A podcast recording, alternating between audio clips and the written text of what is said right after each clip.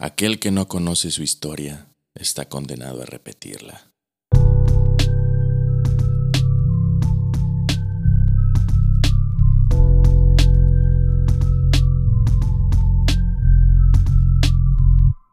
Sean bienvenidos a un episodio más de Retomando la Historia, podcast con el que pueden reír y beber, pero con el pretexto de que están aprendiendo algo de historia. La mitad del tiempo. Ya establecimos bastante que la otra mitad nada más es ocio y random, güey. Pero, la, la- o sea, cuando lleguen, si los interrumpen o algo, oye, espérame, es que estoy escuchando algo importante, güey. Claro, claro, me estoy educando, Exacto, por es- favor, es un mamá. podcast educativo, jefa. Te estás educando, es que he escuchado jerga como 40 veces, cabrón. Ay, ay, ay. Ah, pues, ¿qué onda? ¿Cómo ha estado esta semana? A todo dar, Sí. más ahorita con una fría, güey. Ah, una bien helada, ¿verdad? Ya, ya tocaba, ya Sí, hacía sí, falta. pero no, no estilo Bondi. No, no, No, no, no. no, así de frías. Una chela, Sí. una chela fría.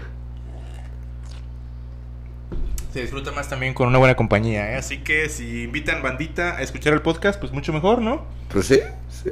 Yo- De hecho, no sé si cuánta gente lo escucha en grupos. No sé, pero ah, eso sería chido, saber, saber cómo los, si lo escuchan, se juntan o algo así para. Sí, pero si lo escuchan juntos, Ajá. pues ya también escúchelo cada uno por separado, porque jala más. Nos ayudan, nos benefician a nosotros. Eso es muy cierto. Sí, sí, sí. Muy, muy cierto.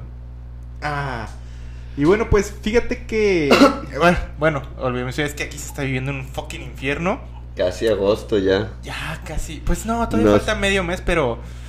Güey, medio mes en cuánto horrible. tiempo se te pasa, güey. No, en joda, güey. Más ahorita con los. O sea, cada semana que sé que grabamos, güey, se me va bien rápido. O sea, en cuanto me doy cuenta, ya es jueves otra vez. Y ya hay episodio Sí. nuevo y todo, o sea. Sí, yo Eso siempre pienso chido. a inicio de semana, tengo toda una semana No, hombre. para hacer, este, para güey. hacerla chingón. Sí, sí, sí. Y luego ya veo, ah, cabrón, ya es 11 de la jueves. Sí, güey. Sí, güey, ya sé. Ay, ay, ay. Pero para que vean cómo procrastinamos, aunque no tengamos realmente algo que hacer. Sí, sí, digo, eh, obligaciones no hay muchas, Ajá. pero aún así, hueva, hay un chingo. Bastante, bastante. Pero siempre dedicados aquí a, a estar, a estar dándoles temitas, a estar hablando. Sí, es algo que. Pues a que- pendejear, realmente. Sí, es algo que disfrutamos bastante y que pues nos hemos dado cuenta que a ustedes también, también se les hace chido, entonces chingón. Y bueno, pues, ¿qué te parece si ya le damos?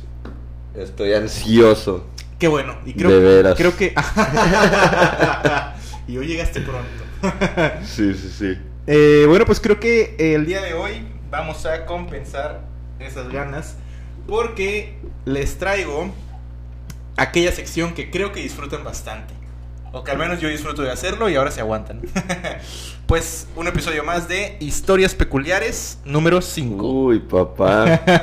Número sí, ya vamos en el quinto, Ya, güey, güey. ya, ya en corto. Pues digo, si tomamos en cuenta que ya estamos por a, a punto de cumplir un año, sí tiene sentido, güey. Sí, sí, sí. Ah, ¿verdad? Y bueno, pues vamos a comenzar. El primer tema que les traigo, fíjate que... Bueno, más bien quiero preguntarte, ¿cuál es el peor aroma que has olido alguna vez? Chale, el peor aroma Lo- que... Ah, sí.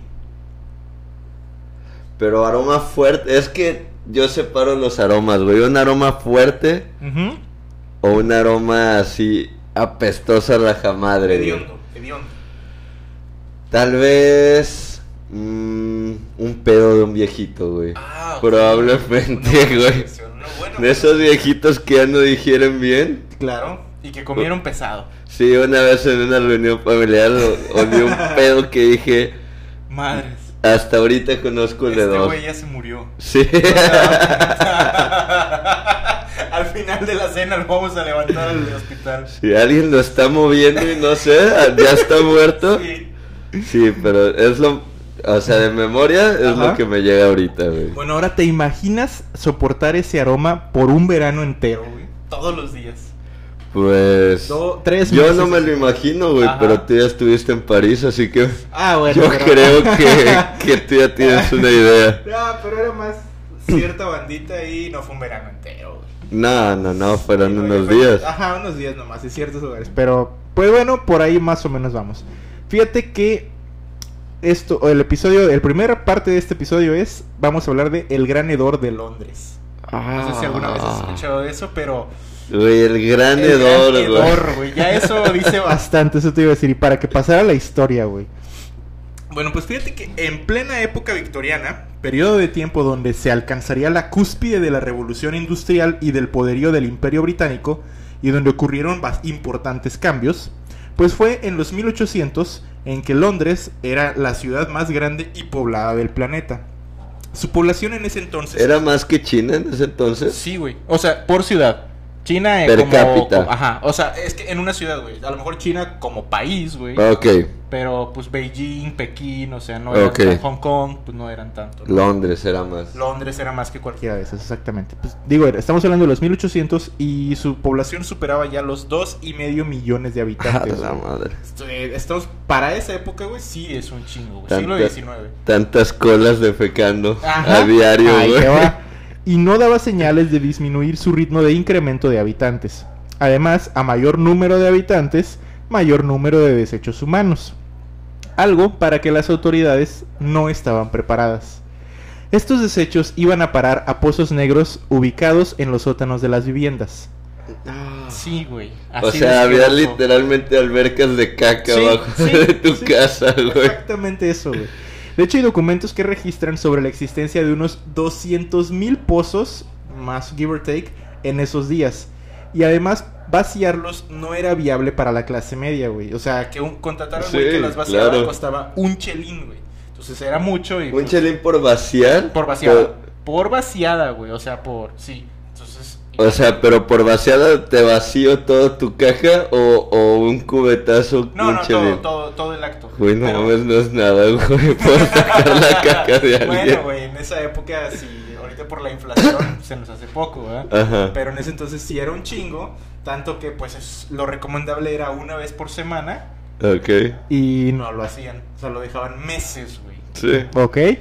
Em, bueno, pues la mayoría de los pozos negros se convirtieron en, fuente- en fuertes fuentes hediondas, precisamente porque no eran vaciadas. Madre. Ahora, el gran problema fue que desde 1815 se permitía que los desechos domésticos fueran evacuados de los pozos negros, ya que no había alcantarillas, güey.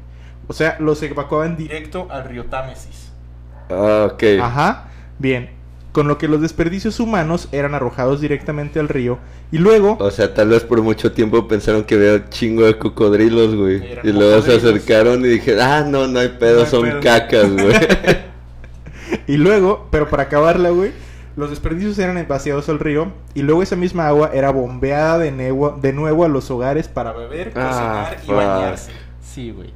Fuck. A veces me sorprende cómo, cómo llegamos aquí. No había ningún filtrito, No, güey. nada, no había- cero. era, era... Cero, güey. Ah, sí, te pu- agua encacada para todos. Así de asqueroso como Si suena. viajaras en el tiempo dirías, qué, qué buen pedo, hay agua de, de, De tamarindo, directo, banda, güey. sí.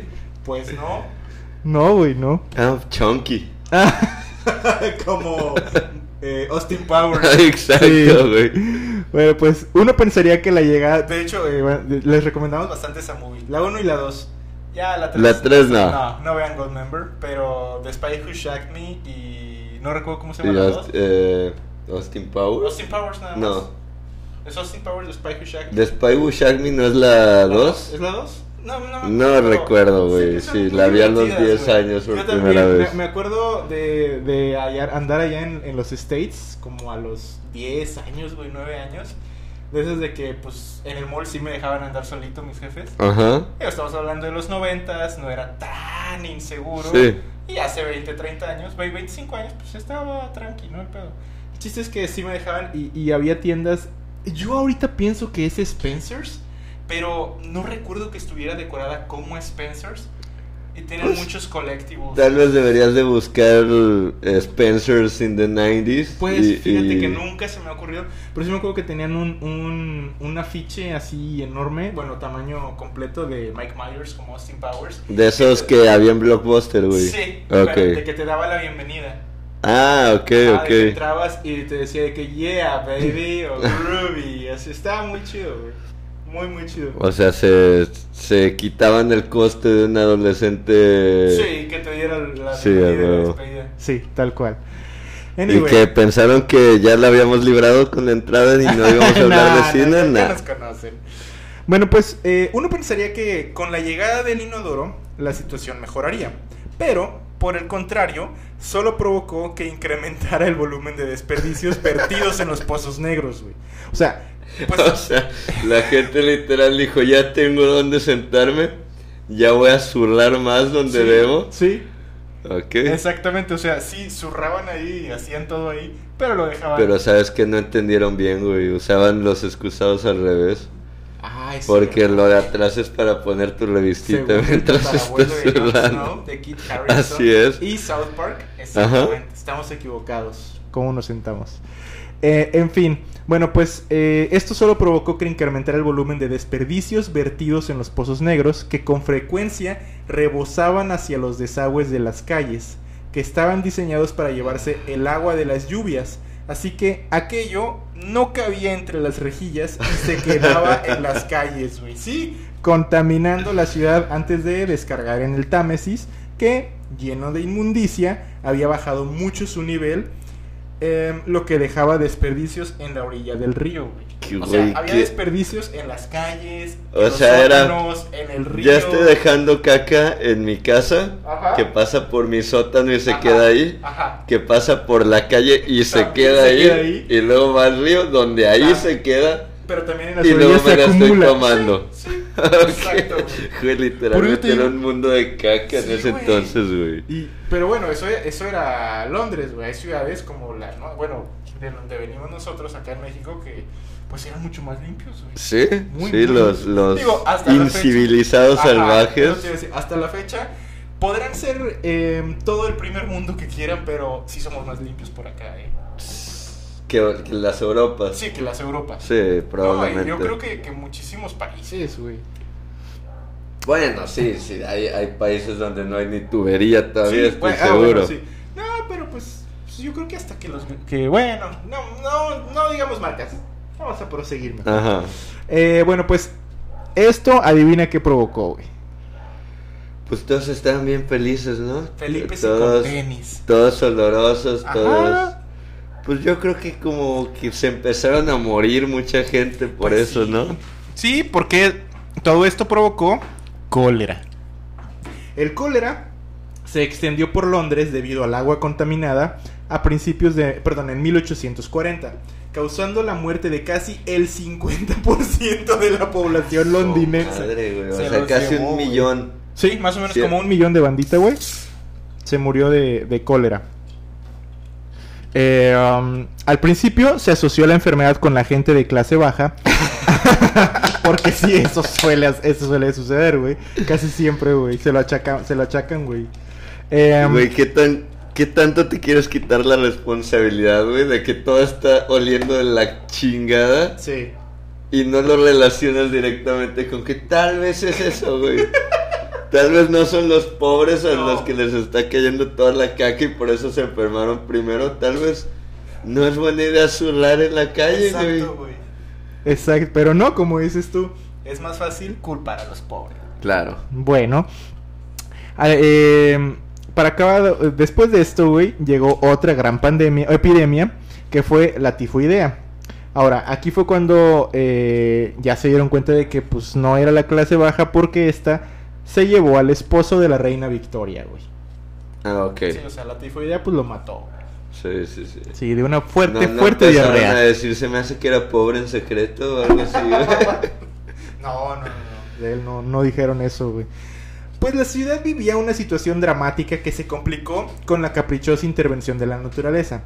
Entre 1570 y 1700 se produjo una sucesión de inviernos más fríos de lo habitual que terminaron por conformar lo que hoy conocemos como la pequeña edad de hielo.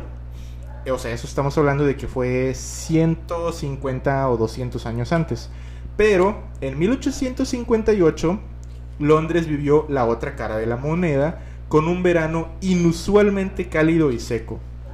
Ahora lo de seco no sé qué tan malo sea, yo- güey. Yo, pensé que, esta- que eh, ibas a decir que la caca en la calle iba a causar frío y ya iba, ya iba a proponerlo para arreglar Para la ciudad, no, no, pero no. Escu- escuchen, escuchen, les va a parecer loco, pero Pero caca en la antes- calle. Ah, No, no, no, no, no, no, no, no, no, no llamen a seguridad. Hay antecedentes, señor hay antecedentes. Mi Ah. amigo me dijo en nuestro podcast que en Londres hizo frío por caca en la calle. Bueno, fuera, güey. Ya, ya estaríamos todos allá afuera con nuestro periódico. Bueno, no, con el cel. Ya me fui muy atrás, ¿verdad? Bueno, pues el calor que se vivió en aquellos días fue el detonante de que toda la porquería que se alojaba en el Támesis Ah. comenzase a pudrirse y a generar un, un olor nauseabundo. O, como se le conoció a posteriori, un gran hedor. ¿Cómo se bautizaría con el tiempo a este suceso? Tal era el olor que en la Cámara de los Comunes se rociaron las cortinas con cloruro de calcio para tratar de disimularlo. Aunque- ¿a qué punto llegues para que digas, no mames, la caca como que ya apesta, ¿no? Como que ya huele bien feo la caca que tenemos en todos lados. Y mira que, que ese aroma era como, como los perros ladrando hoy en día en, en contaminación auditiva. Eh, O sea, que que, lo lo escuchas de fondo y lo Ajá. ignoras. En ese entonces estamos hablando de, pues ya época moderna porque ya salimos de la época medieval, pero todavía pues era un olor eh, al cual ya estabas acostumbrado Ajá. en las calles, porque pues se vaciaban, ya no se vaciaban, perdón, basílicas, ya había... eh, pues un sistema ahí de pozos porque alcantarillado como tal Londres No. no, tenía otras ciudades ya contaban Ok. con alcantarillado pero Londres no güey de hecho, esto fue lo que, pues, lo que provocó como algo positivo, güey. Bueno, pues, eh, sí, el- las, las cortinas y, bueno, aunque finalmente eh, se vieron obligados a suspender las sesiones, güey, ya, ya en el, en el Parlamento, güey. Y pues la gente más adinerada, par- por su parte, huyó de la ciudad hacia sus segundas residencias en el campo. Normal, ¿no? Eh, pero, ah, debi- perdón, debido ante la, la imposibilidad de llevar una vida normal en la capital, provocado por el olor, güey. Ahora, Por ellos esperaban que la lluvia mitigase el nauseabundo hedor, pero esta se demoró muchísimo en llegar. Y cuando el final arri- arribó, semanas después, las autoridades decidieron que era el momento de llevar a cabo un proyecto que habían desechado en varias ocasiones por su elevado coste, güey. La creación de una red de alcantarillado público. Güey, se tardaron demasiado. Novedosísima No, idea, no por fin. Ya están rozando los 1900 y apenas voy poniendo un... Bueno, en Yo creo que es 1860, momento. pero... Yo creo que es momento Se tardaron un chingo, güey. Pues Joseph Bazalgette fue el ingeniero tras el que se esconde la creación del primer sistema de tratamiento de aguas de la ciudad de Londres. Un suceso que solo ocurrió ante el miedo a que una situación similar se repitiese.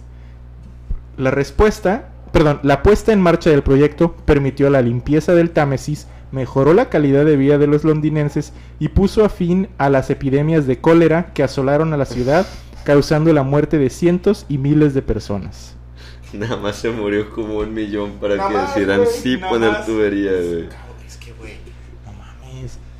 O sea, realmente no nos damos cuenta de lo que la contaminación puede provocar. Sí. Sí, está cabrón. La caca, güey. La Es lo que caca puede terminar con el mundo, Sí. güey. Sí, güey. De hecho, yo sé. Yo Pues sé- es que aparte sí. Sí daña el ambiente los gases que suelta la caca. El metano sí. Yo he, yo he leído, bueno, Ajá. no tengo una fuente muy concreta, pero he leído que en las granjas de, de puercos y vacas Vacas. muy, muy masivas, Sí, güey, está, sí está- son un, es muy cabrón un ya. generador Sí, de, contaminación ambiental, güey. Sí, sí, sí, sí, totalmente. Eh, de hecho, es un problema bien, gran- bien grande, güey. Las emisiones de gas metano de las, de las vacas, güey, todo eso sí es un problema bien grande al cual nos estamos enfrentando hoy en día y del cual se está tratando de encontrar la manera de cómo, pues, combatir, güey. Sí, eh, yo vi hace poco, Que de nos hecho, instalen un filtrito así en, a todos, en el, a todos en los el cielo, mamíferos. güey. sí, yo sé. Sí, pues no, no, no estaría mal, ¿no? Ah, qué bien olió. Tantísima madre, güey. Filtro nuevo, sí, ese, ese rosa de frambuesa. Ay, el mes de lavanda. No, pero ¿qué, ¿a qué huele? Ah, no, a limón.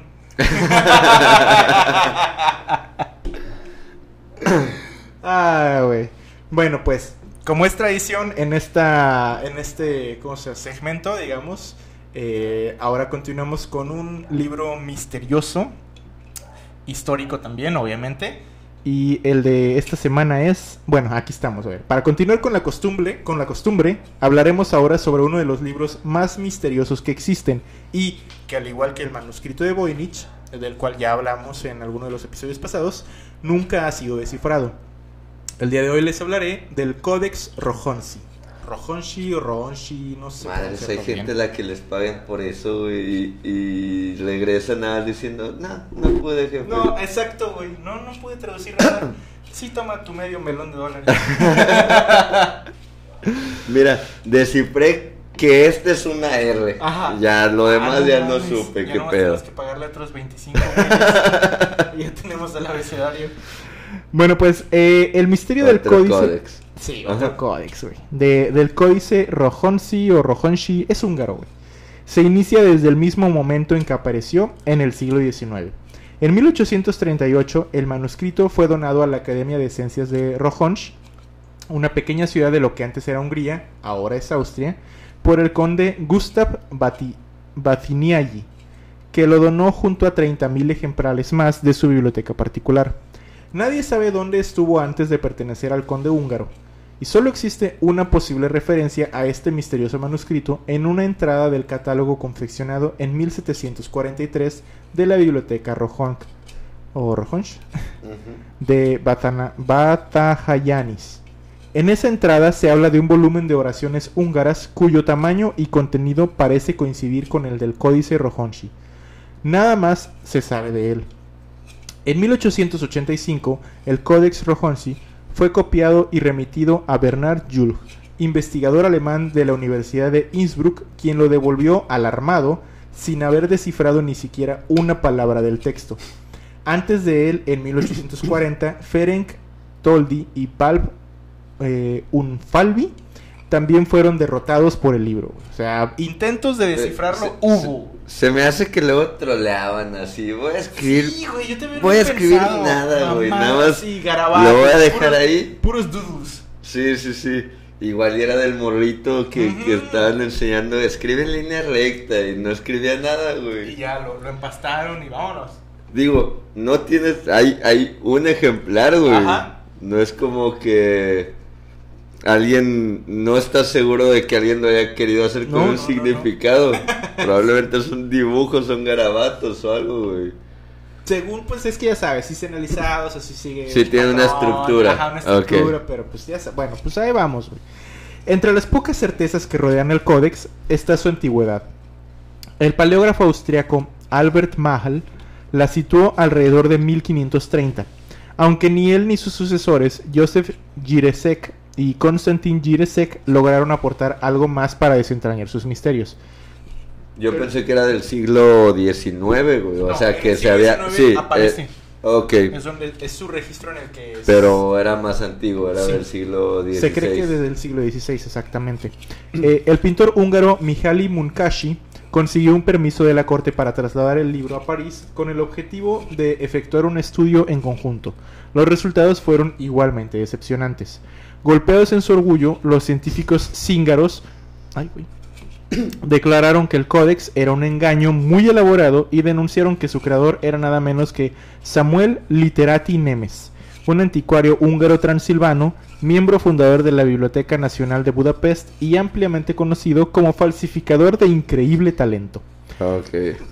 Sea, algo que hasta ahorita seguimos sospechando, ¿no? Y digo, en, es- en ese entonces fue eh, descartado por numerosos especialistas, pero pues todavía lo vemos medio bien. O sea, yo, yo también pude haber estado en ese entonces, eh, cobrar lo mismo y decir, llegar sin nada de avance y decir, No, esto es- es puro pedo. Ajá, exactamente. Es del güey. ese que se murió hace siglos, ese güey Ese lo güey, hizo y no, no significa nada. Sí. Sí, muy probable.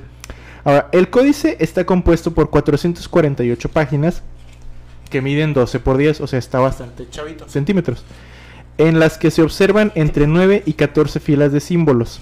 Hay además 87 ilustraciones en las que aparecen tanto símbolos cristianos como musulmanes o paganos, y especialmente están representadas la cruz, la media luna y el sol en forma de esvástica. Mm. Los análisis realizados al papel en que está escrito el códice lo han datado hacia 1430, o sea, todavía Más viejo más viejo, todavía, güey. güey. Sí, ya. Y es, es de un tipo de papel llamado veneciano. No obstante, esto no significa que sea la fecha en la que fue escrito, ya que podría tratarse de una copia. O sea, el original podría ser todavía Más viejo todavía, ajá. Ajá. Son muchos los eruditos que desde principios del siglo XIX han empeñado sus esfuerzos en descifrar el códice Rojonsi. La dificultad está en su alfabeto, que no se parece a ningún otro. Si la mayoría de estos tienen entre 20 y 40 caracteres, el del códice Rojonsi tiene casi 200 símbolos separados que se pueden ver a lo largo de las 448 páginas que lo componen. Además, algunos de los símbolos pa- aparecen en muy pocas ocasiones y todo esto lo hace muy difícil eh, pues de relacionar con el sistema habitual para descifrar escrituras desconocidas que consiste en ir reemplazando los símbolos codificados por letras de nuestro alfabeto. Ok, Yo creí que era más fácil, güey, pero sí está bien complicado eso. de- Pues no creo que sea sencillo, güey, No. si no... No, es lo que veo, pero, güey, o sea, ¿quién tienes que ir eh, símbolo por símbolo ir reemplazando letra por letra? O sea, Pues sí, como cuando de chiquito te ponían ajá. eh, en los libros de colorear una imagen y, y una letra, güey. que- pero no creo que Pero, sea pues, tan sin sencillo. instructivo, sí, güey. Sí, sin instructivo. Bueno, ¿Qué tal pues, si todos los libros que han traducido están mal, güey? ¿Qué tal si escribió lo que quiso el mal? y el Popol Sí. Vuh y todos esos pedos ¿Qué están tal si era Yo sí lo he llegado a pensar. Obviamente sabemos que no. Si vemos, o sea, por ejemplo, en Egipto, pues está la tablilla que encontraron. y Ajá. De ahí podemos hablar otro episodio. Pero, digo, sí, sí, de morrillo, sobre todo, sí lo llegué a pensar de que, ¿cómo lo decimos? O sea, ¿cómo, güey? Mira, tal vez ya que encontraron evidencias que justifiquen que tal cosa significa tal cosa Ajá. sí, pero antes estoy seguro que antes de encontrar Ah, eso sí, tradujeron cosas, cualquier güey. cosa. Y no creo que todos se hayan ido para atrás No. para volver a No, traducirlo, yo estoy seguro, es- apoyo la idea de que lo traducías conforme a tu conveniencia. Puede ser. Claro, ¿no? Es toda una ciencia, no Ajá. estoy No, descalificando, no, no, no. pero, no, pero pues, en algunos, en algunos casos. Sí, puede ser que alguien por sacar la chamba, Pues es ¿quién que, no lo ha hecho? Eso te iba a decir, mira, recordemos, y es algo que me encanta recalcar a mí, güey. El fin de semana tuve una, una plática de lo mismo, güey, de, de historia, es lo que siempre recalco. Muchas veces, eh, eh, ¿cómo se llama? Crucificamos o, o satanizamos a personajes históricos o los santificamos también, güey, los alzamos de héroes y todo eso. Y debemos recordar que eran personas como nosotros. Muchas veces puede que hayan tenido valores muy arraigados o que hayan sido unas mierdas de personas, pero en algún punto, güey, eran personas.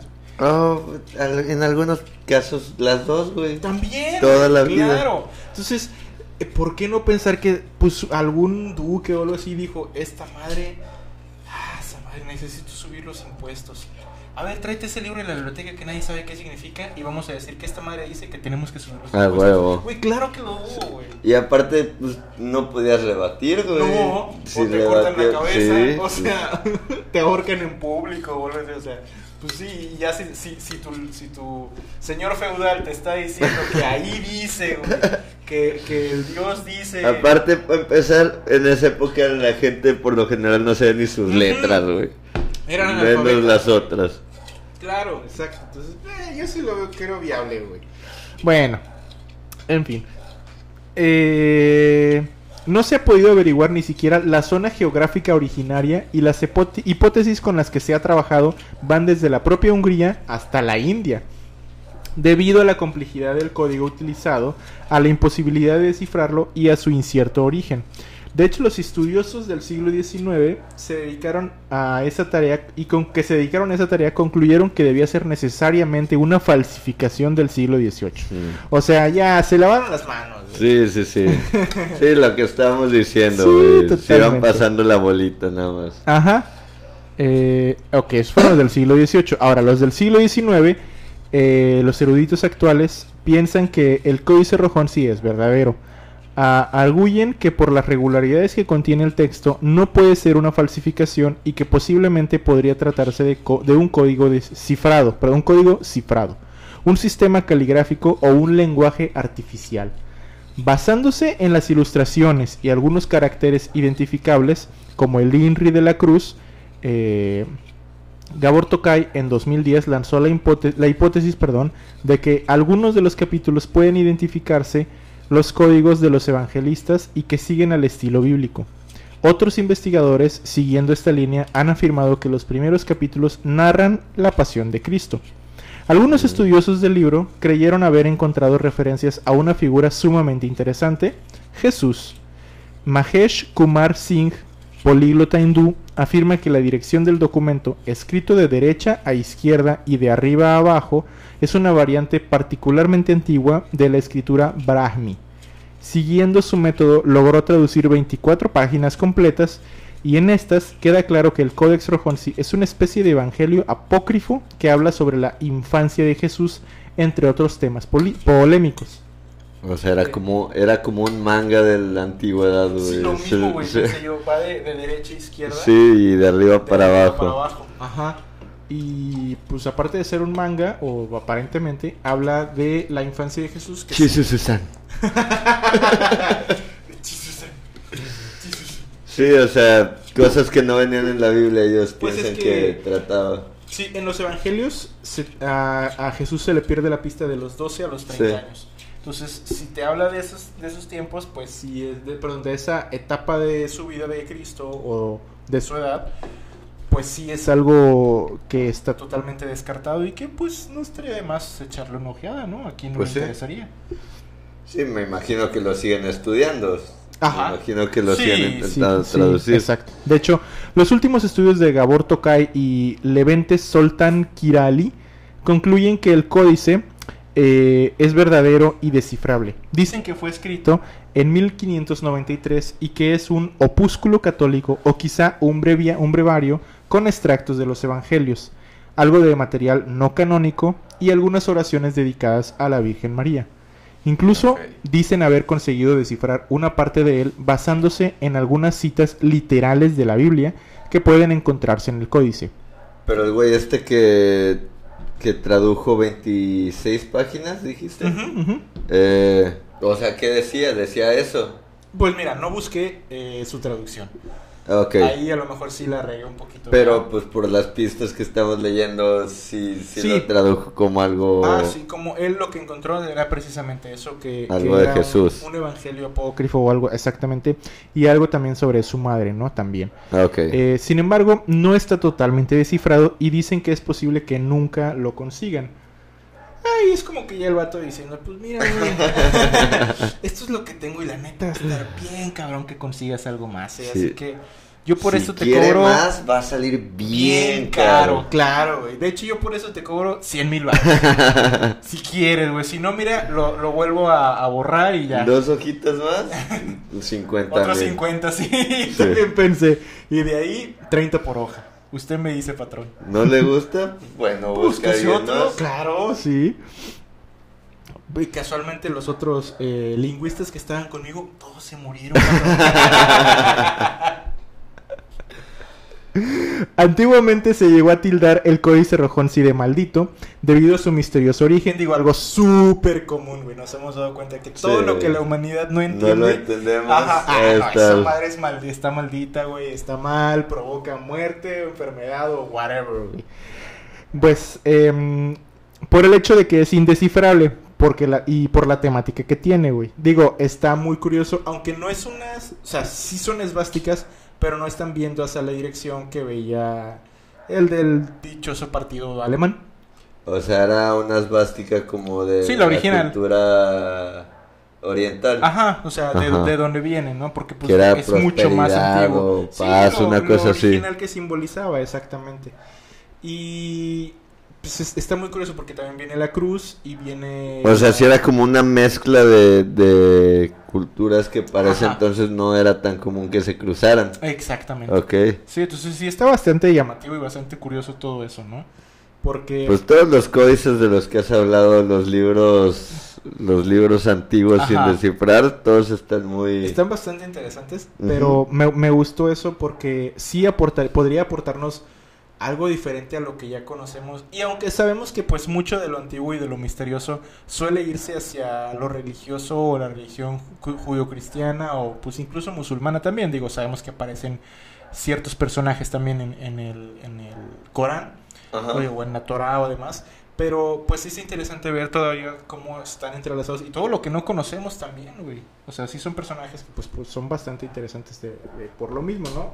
A mí siempre me ha llamado la atención eso de que esté tan entrelazado todo desde hace cientos de años. Sí, sí, sí. Cuando ves que por lo general siempre están como no encajaban unos con otros y hasta se peleaban cuando ves algo así que embarca de varias culturas y es misterioso porque no lo pueden traducir, Traducir ni siquiera, güey. Ajá, güey. No sabemos qué está diciendo y cómo está involucrando a esas culturas diferentes. Exacto, güey. Y a mí me gusta mucho pensar de que, pues, fue bastante relevante, relevante o importante que lo quisieron plasmar para la posteridad, para que pues, lo pudiéramos conocer con- que generaciones futuras, pero desgraciadamente no lo hemos podido traducir, entonces pues quedamos con ese misterio, ¿no? Con esa, con esa duda. güey. Y nos quedaremos. Porque si no lo han. Si no le han tenido avance hasta ahora, dudo que lo tengan Pues mira, antes según de los que- lingüistas chambones que lo han, criticando, ¿no? Que lo han intentado traducir, sí. Eh, en fin, bueno, pues ese fue el Codex Rojonsi y pues ya vamos a concluir con el último tema. Me quise guardar lo más, ¿qué te puedo decir? Trágico, Sí, gracioso. Eso, lo más gracioso, Ah, o sea, para nosotros gracioso, trágico Porque- para los que lo vivieron. ¿eh? Porque dije, madres, Pedro, pudiste no, No, terminar en no, tragedia no, y ahí para vas. eso hubiera, no, no, no, sí hubiera guardado el gran error para, para el final. Si no hubiera tenido esto, güey, este tema lo tenía guardado desde hace ya meses, güey. Eh, desde, pues sí, la última vez que fue lo de los, eh, las historias peculiares y ya, ya quería, güey, que fuera el Ya punto para... en el draft. Bueno, pues aquí te va. ¿Cuál consideras que haya sido la guerra más extraña de todas? La guerra más extraña. Sí. Madres, güey, no, No tengo sé, idea. o sea, la guerra de los pasteles puede ser. sí, pero Estuvo pues. bizarra. No, güey. La guerra más La extraña. más extraña, No o sea, sé, güey. que se haya así un enfrentamiento curioso o el motivo, güey, o lo que sea, el motivo, no sé, ha sido muy... Alguien le estornudó en el pastel a otro rey francés y se agarraron de chingazo sería Ok, mi idea, güey. bueno, pues ¿qué te parece que si te platico de que a finales de 1932 el, ejérc- el ejército australiano se enfrentó y perdió Ah. contra 20.000 emúes? La segunda ave más grande del mundo, güey. Le- el, el encanto está en, en lo último. Perdió, güey. Perdió, güey. Esa es la mejor, perdió, güey. El imperio australiano perdió contra los emúes, güey. Sí, güey. Bueno. Y eso que no se agarraron una chingazos No, con los si hubiera canguros, sido... güey. ah, ah, no, no, olvídate. Los canguros sí nos parten. Justamente, precisamente ayer estaba viendo un video de dos canguros agarrándose Señor, tenemos una emergencia. Los emúes y los canguros Se aliaron. No, ya valió, güey. Ya valió. Es que sí son animales bien impresionantes. Es que, güey, yo no entiendo cómo... O sea, por ejemplo, si a veces me cuestiono por qué la gente se quedó a vivir en esta ciudad con un dolor tan insoportable, güey. Y una ¿Por qué en Australia, güey? ¿Por qué vivir en Australia, güey? Una tierra que todos los días te dice, güey, no eres bienvenido aquí. Lárgate de mi país, de mi Que ya tierra. te dije güey". que te quiero matar y aquí En- sigues. Entiende, ¿por qué sigues prosperando aquí? No te queremos aquí, o sea, las arañas son del tamaño de un torso, güey. Sí, güey, cuando hay tanta mames, fauna que está exacto, casi güey. diseñada para matarte, güey. De hecho, si sabes que en Australia en el, no se puede vivir tanto tan al centro, ¿no? Tanto por Eh, calor sé como que por la fauna. outback está... Se debe vivir cerca del agua. La Ajá. banda vive cerca del Sí, agua sí, porque si te vas al centro, sí, los animales ya están bien cabrón. o sea, si de por sí en las orillas te advierten de que te queremos matar, güey. Ya ahí ya de plano eh, ya ves un, un, un dingo, güey, llevándose una familia entera de, de No, personas, güey. Demonio de Tasmania, güey. Sí. O sea, güey, es que hay animales bien raros que solo existen ahí, güey. Pues como el caso de, bueno, no sé si fue en Australia, pero de la señora que decía que a su hijo se lo había comido un, un dingo, pero que la arrestaron porque no le creían Ah, y al tiempo sí, después ya se sí, comprobó que sí. Se comprobó que sí. Sí, que pensaron que ella había matado a su hijo, güey. Sí, o que- sea, ya vives ahí, güey, ¿qué te impresiona que se haya pasado? Güey, no, es que sí están bien cabrones, güey. Neta, es, esa tierra sí es un... Güey, ¿por qué sigues viviendo aquí? No, güey, Sí, no lo hagas. Pero es que los, los emúes aparte sí meten unas patadas bien, Bien cabronas, bien mortales, ¿no? Tienen uñotas y No, todo. mames, están impresionantes esas aves, güey. O sea, no son avestruces africanas, pero están bien cabronas, güey. Bien pesadas y bien veloces, güey, aparte. O sea, no. Buena suerte oyendo, cabrón. Pues va- vamos a ver cómo le fue a nuestra especie contra A esa ver, especie, por favor. Pues resulta que al final de la Primera Guerra Mundial o la Gran Guerra, muchos veteranos se convirtieron en agricultores y tuvieron que trabajar en condiciones deplorables en áreas marginales. Fueron prosperando de a poco, pero se vieron interrumpidos por la llegada de 20.000 emúes. Las enormes aves descubrieron que las La tierras... llegada. De repente llegaron, güey. o sea, güey, era su paso, o sea, por ahí pasaban, Sí. güey. se dieron cuenta precisamente de que las tierras cultivadas pues eran un, gran- un excelente hábitat en el cual instalarse y conseguir alimento con facilidad. Pues Pues ya, ya estaban cosechando lo que habían sembrado, güey, los agricultores. Mira, a todísima madre para Eh, ellas, güey. En Australia están los, los británicos, ¿no? Sí, sí fueron Y por fin sintieron lo que era que los invadiera y los invasores eran unos Eran aves. Dijeron, vengo a quitarte tu tierra cultivada, cabrón. sí. para que veas que se ¿Qué siente. se siente? Aso, güey. Pues eh, se convirtieron en una pesadilla, güey, para los agricultores que vieron amenazadas sus cosechas. Al, problema del emú, pues se añadió también la caída en picada del precio del trigo debido a la Gran Depresión de 1929, que de hecho se originó de este lado de- del charco, ¿verdad? Pero pues también les afectó a ellos. El emú se convirtió en una plaga y los campesinos veían como estas gigantescas aves destrozaban los cultivos y las cercas, con lo que además pues permitían el paso a otros animales más pequeños y dañinos, Como los ya citados o como conejos de... Pues sí, mm, no son como los conejitos amigables de aquí, son más mamás. Es Australia, güey. Allá los- todo es los salvaje. conejos de Australia de tener colmillos Sí, y garras. Y y- boomerang, sí. y madres así, güey. Y hablan bien feo, güey. Güey, lo mejor de Australia era el... el Eh, mate. Eh, mate. sí. Give me the fucking carrot, mate. pues eh, así. Los animales estos se colaban entre los sembrados y lo destrozaban todo. O sea, todo lo que los emúes deja- dejaron, los demás animalitos iban y lo terminaban. O ya sea, de- no nada más eran invasores, eran terroristas. güey. sí. Eh, los agricultores fueron a transmitir su, preocup- su preocupación al gobierno australiano y una delegación de agricultores se reunió con un ex compañero del ejército que se había convertido en, primer ministro de- en el primer ministro de defensa. Sir George Pierce, a quien solicitaron acabar con la plaga de mues. El ministro accedió de inmediato, aunque puso algunas condiciones.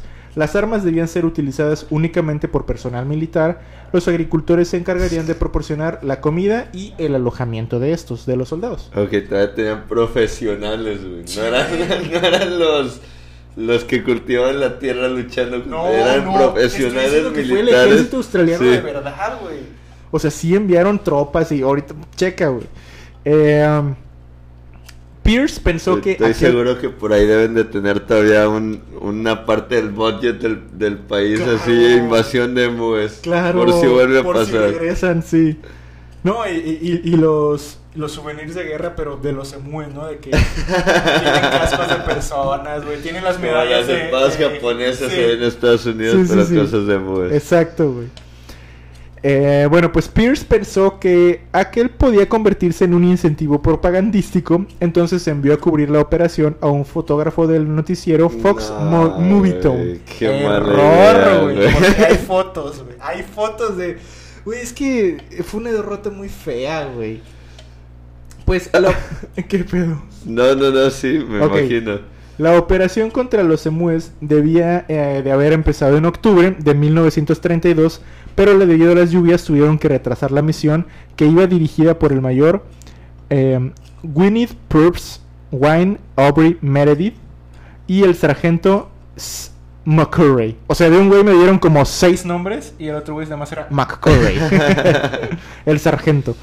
Eh, con los emúes dispersos tuvieron que esperar a que mejorase el tiempo para que las dos ametralladoras Lewis y los 10.000 cartuchos de munición que habían llevado consigo pudieran entrar en acción.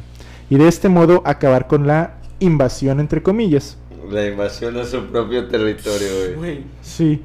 Finalmente, el 2 de noviembre la lluvia cesó y los militares hicieron la primera incursión seguros de que las aves pues no les opondrían ningún tipo de resistencia, güey. los militares intentaron que 50 mues cayeran en una trampa debido a que la distancia entre las aves y las armas era considerable. Pero los pájaros se dieron cuenta, güey. O sea, no estamos hablando tampoco de aves. No son palomas, sí, sí. güey. O sea, Güey, es si que piensan, razonan. es lo difícil, güey, ya que lo piensas. Tus operaciones militares diseñadas para humanos, Para humanos, no van a servir. Nunca. güey. Pero los animales no están tan pendejos como para caer en, Exacto. tran- en trampas tan obvias, güey. Exacto. Entonces, ¿qué haces, güey? Pues perder. Perder, güey, perder. No están preparados. Evidentemente. Es que no estamos preparados. Realmente. Estamos, nosotros nos hemos preparado para combatirnos entre nosotros. Ajá. Pero no a la naturaleza.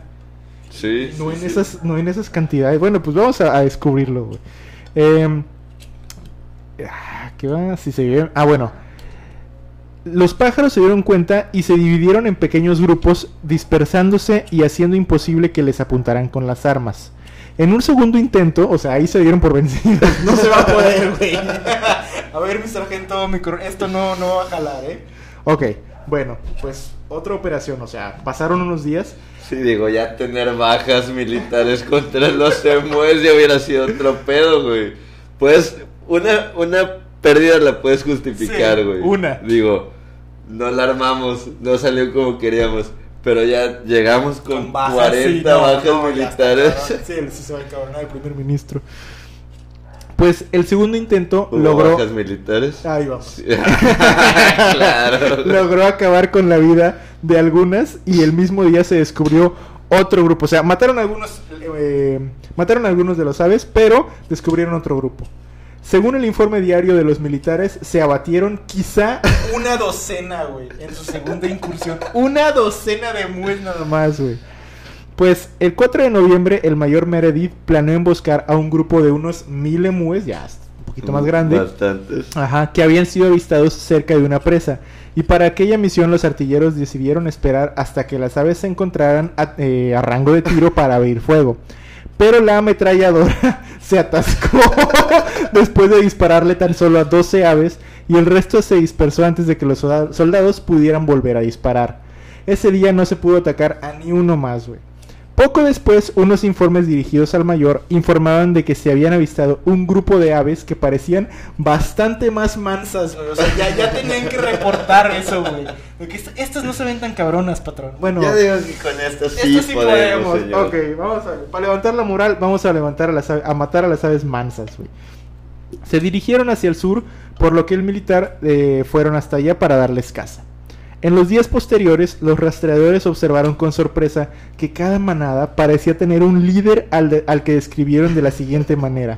Un gran pájaro de plumas negras que mide casi dos metros de altura y vigila mientras sus compañeros llevan a cabo su trabajo de destrucción y les advierte de nuestro enfoque. El general, güey. Güey, tenían un capitán por pelotón, o sea, también estaban Una preparados. boinita, güey. No, mira, es la, es la boina que le robó boina. al capitán que mató. Güey, sí te creo, güey. Ay, no. Pues entonces el mayor Meredith planeó montar una de las ametralladoras en un camión, o sea, ya se estaba armando ahí su, su tanquecillo, ¿no? Pero el método resultó ineficaz porque la velocidad del vehículo obviamente era inferior al de las aves, güey. O sea, si corren bien rápido, esos ¿Qué, madres. qué vehículo era, güey? Pues una. Lo más Ok. Es probable es que es una camioneta, Sí, no sé cuál. van a No, de la madre, pero... Ajá, digo, una camioneta de los 30 30 también Ajá. estamos habla- hablando post Primera Guerra Mundial.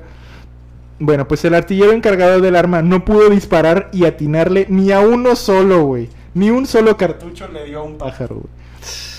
El 8 de noviembre, seis días después del primer enfrentamiento, se habían disparado 2.500 cartuchos de los 10.000 que llevaban. Pero el, el número... por un cuarto, güey. Sí.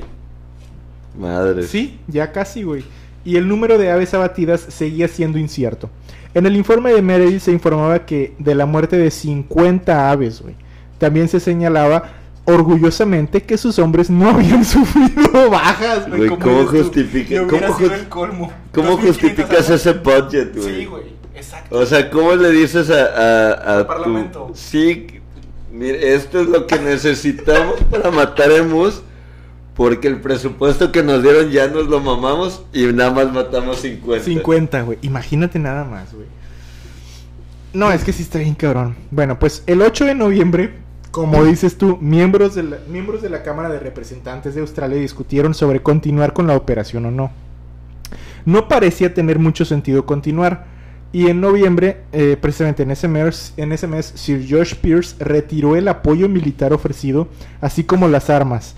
Y el mayor Meredith comparó a los emúes con los Zulus, que son nativos australianos. Ah, ok. Ajá. Y llegó a hacer comentarios sorprendentes acerca de la mani- maniobrabilidad de estas aves.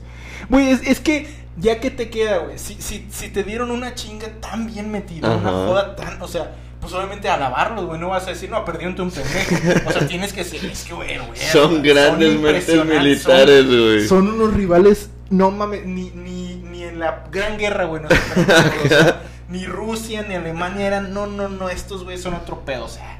Obvio, güey, no vas a decir perdimos contra unos estúpidos, incapaces aves de paco. O sea, no, güey. Cuando se enteraron que había armas nucleares, yo creo que han de haber dicho, ahora sí hemos, Aunque- ahora sí hemos. Sí, güey. Eh, fíjate lo que dijo eh, este güey, el mayor. Si tuviéramos una división militar con la capacidad de carga de balas de estas aves, se enfrentaría a cualquier ejército del mundo. Pueden enfrentarse a ametralladoras con la vulnerabilidad de los tanques. Son como Zulus, a quienes ni siquiera las balas pueden detener. o sea, eso ya es Ya, mucho ya de están pensando en, En armar en su ejército de... en llevarlas a la guerra, güey. Hacer su pelotón de mues, güey. No, es que. Ah. Pero imagínate, Segunda Guerra Mundial, ves llegar a, a No, Australia sí, sí con emúes güey. armados, Es que imagínate, güey. Van así en, en, en el día de, ¿no? Van desembarcando los, los gringos, los franceses, los holandeses, los canadienses, los británicos. Y luego ves que, que se acerca, güey, así la bandera australiana, ¿no? Güey. Los buques mamalones. Y llega el mayor, el mismo mayor, este güey que se enfrentó, pero ahora lo pusieron al cargo de ellos. Y ya camarada y todo, y se va. No, ahora ese mayor estaba bajo el Estaba cargo bajo de uno de cargo los de- de- líderes, del, güey. del, del- del de plumas negras de dos metros, güey, que traía boinita. Imagínate nada más ver esa escena, güey.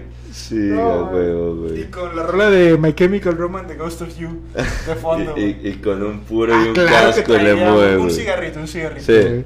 Y, y, y el collarcito de. ¿Cómo se llamaba el. el el que se murió, güey, que le encantaban los animales, que vino que... Ah, el la Steve. Irwin. El Steve Irwin, güey, así, con, con el collarcito de colmillos de Steve Irwin. Tribal, tribal. sí, sí, sí. Bueno, pues, un día, unos días después de la retirada de los militares, las aves, las aves reanudaron sus actividades y el 12, el 12 de noviembre, a solicitud de los granjeros, el ministro de Defensa aprobó la reanudación de la operación militar que encabezó de nuevo al mayor Meredith. Yo, la neta, ya no El hubiera mandado ese mismo oficial. güey. Güey, ponle que un segundo intento va, pero yo ya no mandaba ese oficial, güey. O sea, ese Ah, no, ya demostró no, ya su no, ineptitud güey. en contra de Le ellos, quitas güey. ya sus cargos Claro, que le güey, dejaste, no güey. pudiste contra unos pájaros. No estoy subestimando a los pájaros. Pero sí estoy diciendo, tú no tienes las credenciales para hacerle frente a esta amenaza, güey. Así Mira, fácil. no, no voy a hablar mal. Si yo veo 10 cucarachas en mi cuarto, me salgo y digo, ya es su cuarto cucarachas, voy a Claro. buscar dónde dormir. Claro. Pero pues, eso es general. Como el pues, departamento de Joe. O sea, ya, ya se Ajá.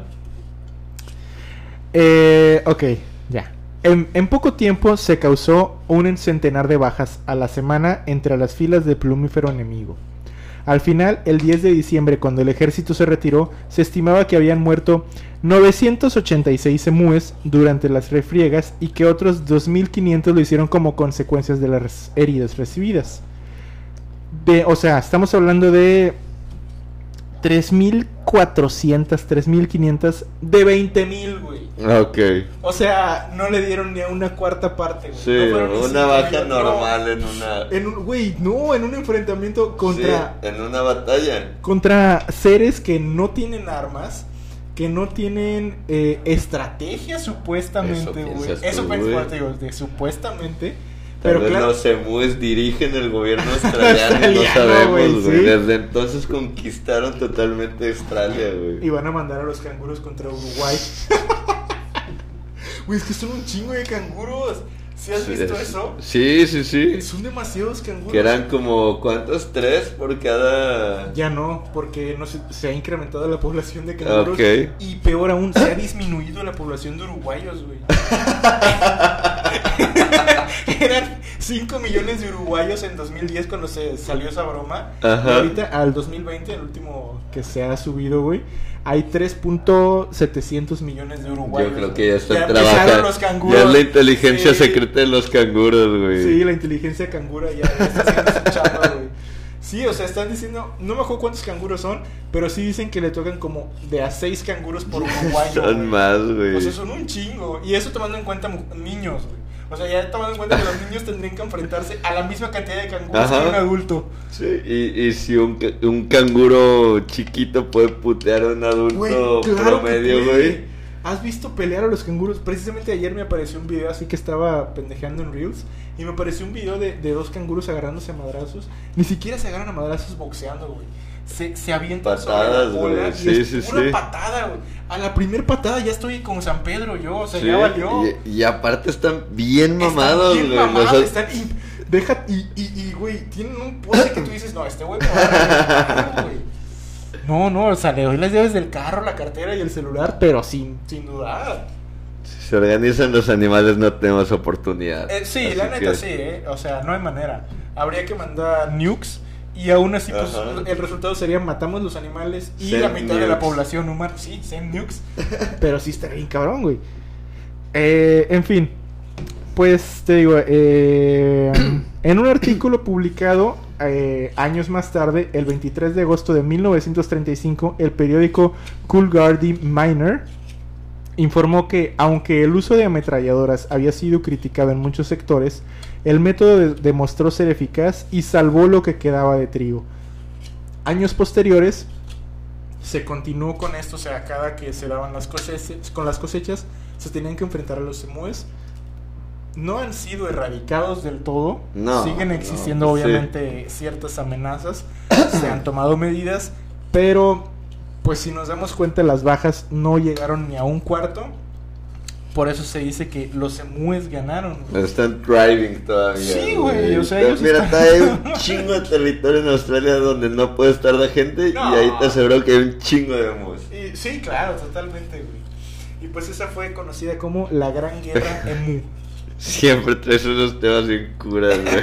este pedo. Y a mí lo que me encanta es saber que todo esto sucedió, güey. Sí, güey, o sea, realmente había reuniones militares, güey. Exacto, güey, exacto. ¿te Para imaginas- todo esto, ¿Te güey. imaginas esa reunión con todos los generales veteranos de la Primera Guerra Mundial, güey? Sí. Todo- eh, hablando de que... O sea, se, se vestían por la mañana, se ponían Ajá. su uniforme, sus, sus, medallas, se estrellas colgaban y las todo. medallas. y- Llegaban y se sentaban a hablar seriamente de Ajá. cómo los emues los habían chingado ese día, güey. ¿Te imaginas eh, los veteranos de esa guerra, güey? o sea, que diga un vato de que. Primera guerra, sí, güey. Nam, sí, güey. Que. Guerra de los los emues. Ah, no mames. Señor, pásele por aquí. usted bebe gratis. sí. es que está ahí cabrón, güey. Está, está increíble la historia. Pero pues sí pasó. Ujú. Sí, esas cosas sí pasaron. Ah, sí, fue algo peculiar, pero eh, cierto. y pues con esa historia concluimos este episodio y este segmento o esta sección que creo que se ha vuelto de lo favorito, Sí, ¿no? Siempre es un deleite, güey, los, los temas tutti frutis, güey. Es que son muy chidos, güey. Y como siempre digo, no dan para un episodio entero, pero está muy chido cotorrearlos. Sí. Y, y quieras o no, como decimos, es historia, güey, a fin de cuentas. Historia y que parecía Por si que no. Sí, por si alguna vez están en, o sea, si lo escriben parecería que estás leyendo Ajá. Rebelión en la, en la, granja, güey. Totalmente parecería la rebelión en granja. Pero pues si algún día les piden algún informe sobre algún acontecimiento histórico en su escuela, güey, pueden hablar de, del delicioso aroma del Sí, gran sí. o de la guerra de los Si emues, les preguntan, ponos, háblanos de un, de un tema militar serio, Eso, de un- de un ustedes lleven los. Claro, güey. No, no, no, no lleven lo de siempre. No lleven la conquista o, o las guerras mundiales. No, no, no, no. Lleven la guerra de los Si quieren una revolución de las ciudades, a, a modernizarlas, lleven de- del, Del Gran Hedor. del Gran Hedor Claro, de Londres. De cómo surgió el alcantarillado de una de las principales ciudades cosmopolitas del mundo, güey. Y cómo casi les carga la chingada, güey. Justo, justo. por tirar sus desperdicios al río y a la calle. Eh, eh, en vez de, uy, en vez de haber dedicado sus, sus impuestos en algo realmente Sí, importante. porque güey. ya les habían propuesto. Sí, o se sea, no fue, ajá, y se aguantaban porque decían que era muy costoso, güey. Pero ya ven que sale, sale más caro dejar ahí. Por eso, no hay que ignorar la mierda. Por eso la mierda no, no se escurre. No, Así no, como no. dicen la mierda se escurre, no. No, No, hay si dejar. dejo escurrir me da tifoidea y, Y- no, no quiero. Y se muere el rey. Sí. No, no, ¿para qué quieres? Sale caro. Ah, bueno, pues eso fue todo en el episodio de esta semana. Que espera- esperamos que lo hayan disfrutado tanto como temas. nosotros. Eh, Si no les gustaron, chequense ustedes Sí, algo neta, Son sí. sociópatas o algo así, por favor, chequense. Sí, sí, sí. Y pues nada, eh, les recordamos que estamos en el mes de, estro- de nuestro aniversario. Para fin de mes estaremos subiendo la sorpresita que les tenemos Una guardados. por ahí. Sí, una, la primera sorpresita para recalcar. ¿Qué será? ¿Qué será? ¿Será? Eh, esperamos que, que sea de mucho agrado para ustedes. Por ahí también les traeremos, pues nosotros haremos nuestra fiestilla de aniversario. Pues dependiendo si les late la idea, puede que lo haga- la hagamos en vivo por si quieren cotorrear. Puede ser nosotros, si nos quieren ver realmente bien mamados Sí, pues en nuestro entorno A lo natural. mejor cantando, a lo mejor diciendo. sí, no, pues nos aventamos ahí. Sí. También estaría, estaría muy chido. Ustedes dicen, ustedes eh, nos hagan, que nos hagan saber, ¿no? ¿Qué les parecería? Y pues nada, cualquier tema, cualquier sugerencia, cualquier queja también, ya saben que nos los pueden Abiertos a petición siempre. Siempre.